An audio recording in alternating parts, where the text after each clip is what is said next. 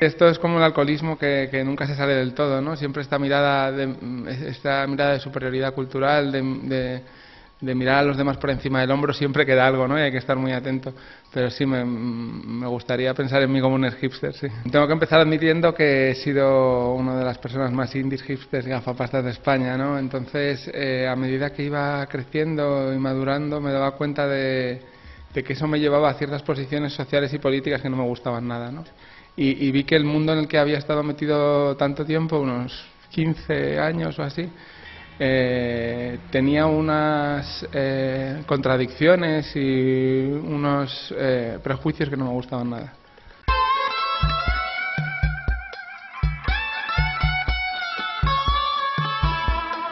Yo nací en el, a principios de los 70 y somos la primera generación socializada en el hiperconsumo. ¿no? Se ha traducido en unas formas artísticas muy individualistas eh, y sin ninguna conciencia de clase y, ni de solidaridad y solo basadas en, en una exhibición de exquisitez estética. Eso es lo que yo considero que es la cultura hipster. El concepto de dominación me parece muy importante, ¿no? Porque lo que hace la cultura hipster es hacer nuestros los valores de la clase dominante, ¿no? Todos hemos notado en los últimos años que hay una explosión de patrocinios de todo lo que sea cultura indie, hipster y gafapasta, ¿no? En festivales de música, es la música que suena en los anuncios, es una cultura que no choca en absoluto con la gente que manda, con lo que se llama hoy las élites. Eso a mí me producía inquietud, ¿no? Porque no me gusta cómo es el mundo. Soy más partidario del tipo de culturas o subculturas que sí suponen un confrontamiento y un conflicto con las élites eh, actuales.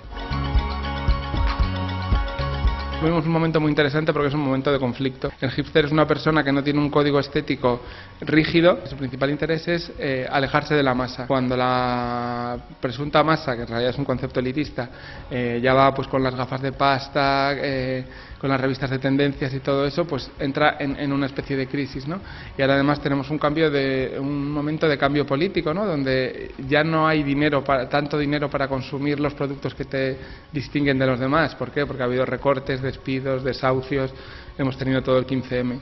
Yo me alegro profundamente de que, de que se esté dando un movimiento de deshipsterización, incluso eh, por los propios hipsters, ¿no? Hemos visto ahora que Vetusta Morla hacen canciones contra el saqueo financiero, eh, que Amaral hacen un vídeo totalmente contra las élites, que hay grupos como El Pardo que tienen letras políticas, Otro, otra trayectoria muy muy significativa es la de Nacho Vegas, ¿no? Que escribía canciones súper interioristas sobre sus eh, tormentos poéticos y, y, personales y ahora mismo está escribiendo sobre los desahucios, eh, sobre sindicalismo, sobre unirse para recuperar las ciudades.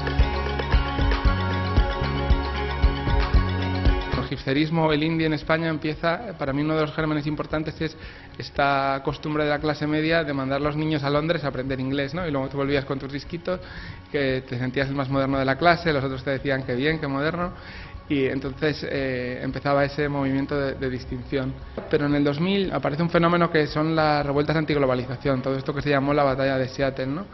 Eh, bestsellers como Monólogo de Naomi Klein, eh, todo el auge del zapatismo. Entonces la juventud, eh, que estaba un poco dormida desde la contracultura desde de los 60, empieza a ver que el mundo no funciona y que nos están recortando posibilidades de vida en vez de ampliarlas, que es lo que, lo que, lo que debería hacer. Entonces, en ese momento yo, yo estaba muy rodeado de modernos, pero me empiezo a interesar por revistas de política y de sociedad, y ahí es donde empiezo a darme cuenta de las disfunciones. Poco a poco me voy, voy simpatizando más con el lado de que se llama antiglobalización, que ha sido un, un, muy estigmatizado y ridiculizado por los modernos, como si fuera gente ingenua. Y al final yo creo que el, que el 15M de, de 2011 ha sido el momento en que se, se, ha dado cuenta de que ese bando tenía razón, ¿no? de que había dinámicas en el capitalismo que eran muy, muy duras para la gente joven y también para la gente mayor y que, lo que había que hacer es ser un poco más consciente de, tus derechos y prestar más atención a la política a pesar de mi interés político, yo siempre he trabajado en la cultura, ¿no? Y estaba todo el día, estaba en el Primavera Sound, en el Sonar, me llegaban libros de Blackie Books, todos los discos independientes, ¿no? Entonces yo veía que eran propuestas eh, que para mí sin ninguna sustancia, ¿no? Eh, la mayoría de ellas. Por hablar de los festivales, eh, son eh, festivales, eh, mientras que la contracultura eh, chocaba totalmente contra el sistema todo el rato, yo vivía en una especie de cultura moderna que nunca chocaba con nada. Hay una frase en el libro que dice que los hipsters no buscan un consumismo que te haga orgulloso de consumir, ¿no? O sea, normalmente el consumismo es una cosa que todos vemos como algo negativo, ¿no? Eh, pero los hipsters han consumido con esto del consumo responsable, de no consumir música vulgar, sino música exquisita, han conseguido un consumismo que te hace sentir orgulloso. Y eso lo veía en todos los productos que me iban llegando y, eso me animó a hacer el libro. Eh, nos apetecía hacer un texto muy corto y muy contundente en el que, tanto el prólogo como, como el texto en general, que sirviera como eh, para animar al debate en la gente, ¿no? O sea, no, no creemos que el, que el, que el texto contenga ningún análisis definitivo. Lo que queremos que es una invitación a que cada uno lo aplique a, sus circunstancias, lo hable con su grupo de amigos y vea de la modernidad, de lo que nos ofrece la modernidad, qué cosas son las que le han resultado útiles y satisfactorias y cuáles no. Nuestra posición es que, eh, particular es que hay muy pocas cosas de la modernidad que nos hayan resultado útiles y satisfactorias, pero bueno, que lo que queremos es que, es que que estas cosas que no estaban debatidas, pues que se hablen con normalidad y con naturalidad. Yo soy padre de dos hijos, uno, una niña de tres y un niño que no tiene un mes todavía, y, mm, eh, culturalmente preferiría que fueran al Viña de Roca que fueran al Sonar, ¿no?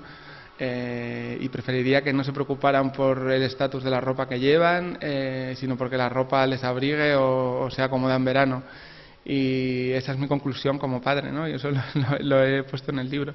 Creo que debemos preocuparnos menos por los productos que compramos y más por las relaciones sociales que tejemos, ¿no?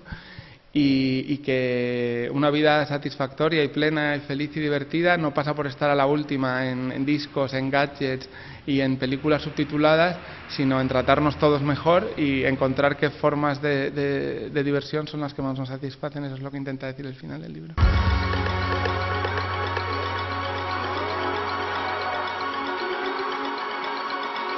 Buenos días, buenas tardes, buenas noches.